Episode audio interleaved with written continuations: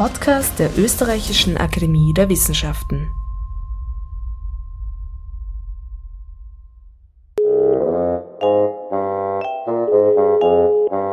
ÖRW Science Call.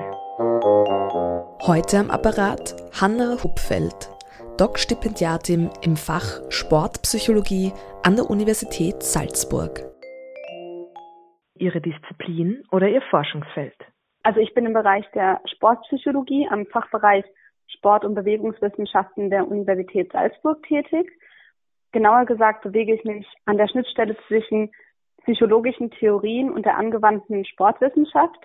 Das heißt, ich versuche zu verstehen, wie zum einen Personen sich in bestimmten sportlichen Situationen verhalten und auch handeln, versuche aber auch wiederum dieses Wissen dann für beispielsweise Leistungsoptimierung bei Athleten anzuwenden. Ihr aktuelles Forschungsprojekt in drei Sätzen. Stell dir eine Fußballsituation vor.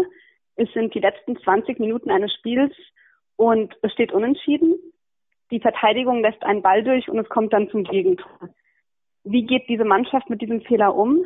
Kann sich das Team nochmal zusammenreißen und das Spiel kippen? Und in meiner Forschung geht es genau um diese Fehlertoleranz in Fußballteams und wie sich die Fehler eines Individuums auf die kognitive Leistung der anderen Spieler auswirkt. Ihr Arbeitsplatz. Sie schauen von Ihrer Arbeit aus. Was sehen Sie?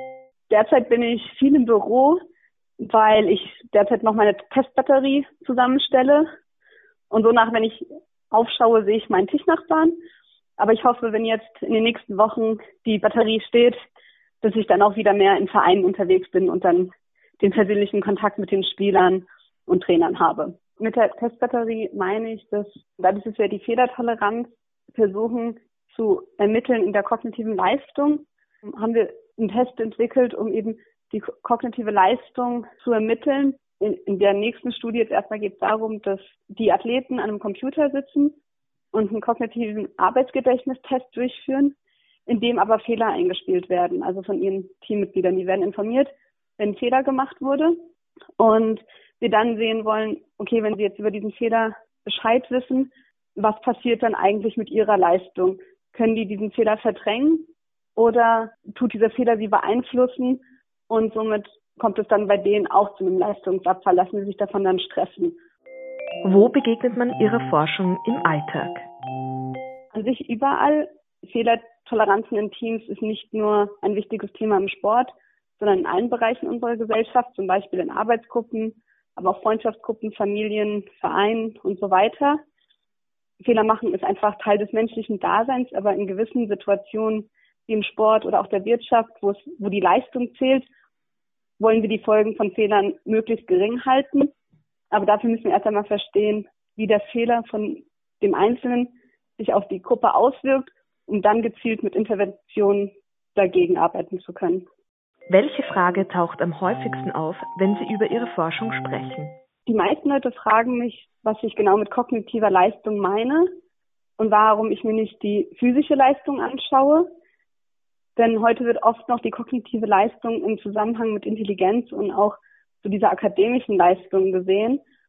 Aber die kognitive Leistung ist eigentlich das Ausschlaggebende im Leistungssport inzwischen.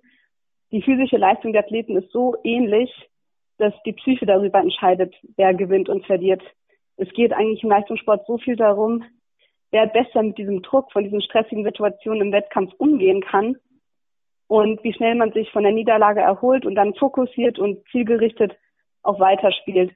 Und dafür sind eben unsere kognitiven Systeme gefragt, die uns helfen, dieses Ziel zu erreichen. Aber die können eben unter zu viel Druck und Stress beeinträchtigt werden, was dann zu einem gesamten Leistungsabfall also nicht nur im kognitiven Bereich, sondern dann eben auch im physischen Bereich führt. Eine wissenschaftliche Disziplin, die es nicht oder noch nicht gibt, aber geben sollte. Es gibt schon so viele wissenschaftliche Disziplinen. Es ist super, dass man sich heute so spezialisieren kann. Und ich weiß gar nicht, ob man genau sagen kann, dass es eine wissenschaftliche Disziplin gibt, die fehlt. Aber es fehlt so ein bisschen dieser interdisziplinäre Austausch untereinander. Wir könnten so viel voneinander profitieren. Ich arbeite hier im Bereich der Sportpsychologie und frage mich ganz oft, warum wir gar nicht enger vernetzt mit der psychologischen Einrichtung sind. Oder auch im Bereich vom Business, also Gruppensport und Arbeitsgruppen. Da geht es ja immer um diese Leistungsoptimieren. Und so viele Ansätze und Modelle sind ähnlich. Und ich glaube, dass wir einfach über eine Zusammenarbeit so viel profitieren können. Also die Idee für mein jetziges Projekt kam, weil ich mir einen Artikel zur Fehlersystem in der Wirtschaft angeschaut habe. Und das sind einfach so viele Schnittstellen. Und es wäre einfach schön, wenn man einfach noch mehr interdisziplinär zusammenarbeiten könnte. Ich glaube, das fehlt ganz viel noch. Eine wichtige Einsicht, die Sie im Zuge Ihrer wissenschaftlichen Arbeit erlangt haben, ist? Ja, also demnächst habe ich Daten ausgewertet und das Ergebnis war nicht signifikant, noch nicht mal irgendwie eine Tendenz in Richtung Signifikanz. Und es ist immer so ein bisschen so ein Ärger. Man fühlt sich so ein bisschen, als wären diese ganzen Stunden der Arbeit, der Testvorbereitung, der Testung verlorene Zeit. Dann habe ich mich gefragt, ob das wirklich so ist. Ich meine, in der Wissenschaft, gerade bei Publikationen, wird immer viel Wert auf die signifikanten Resultate gelegt. Man hat auch einen gewissen Publikationsdruck, ja auch schon eine Dissertation, wo man eine gewisse Anzahl an Publikationen braucht. Und man wird schon fast darauf eingeschärft, signifikante Resultate als gut zu sehen und nicht signifikante Resultate als schlechter. Und ich finde, dabei vergisst man so schnell, dass die nicht signifikanten Ergebnisse genauso bedeutsam und wichtig sind, weil sie uns eben dazu anregen, kritisch nachzudenken, unsere Forschung auch so ein bisschen zu hinterfragen und demnach noch besser zu gestalten.